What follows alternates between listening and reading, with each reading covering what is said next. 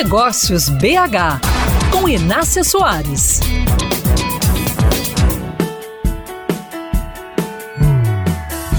Muitos empresários e gestores entraram 2023 planejando fazer o IPO do negócio, que é lançar ações da empresa na bolsa de valores. É um trabalho árduo, mas quando bem feito e no momento certo, leva a empresa para um nível mais alto de resultados.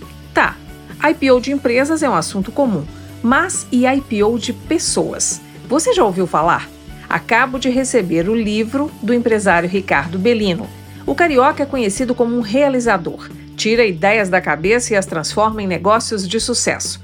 No livro IPO Pessoal, como você pode se tornar uma marca milionária, lançado pela editora Citadel, Belino começa contando que decidiu descobrir quanto valia a marca dele, o nome, o que ele representa na visão do mercado, e chegou ao montante de 78 milhões de reais. Com esse laudo, incorporou esse valor ao capital social da empresa e se lançou na Human IPO, uma bolsa de valores que reconhece o valor dos profissionais que se destacam mundo afora.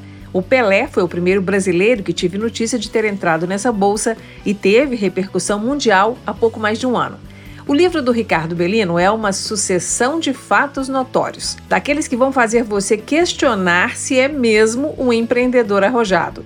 Mas quero destacar aqui a defesa que o Bellino faz da importância de toda empresa ter um empresário-chefe, que é um profissional de fora do negócio que vai aportar seus conhecimentos e capacidade empreendedora por um tempo ali naquele negócio, a fim de levá-lo a uma inovação transformadora.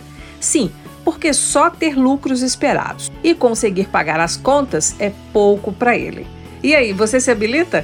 Podemos continuar esta conversa nas principais redes sociais no meu perfil Inácia Soares.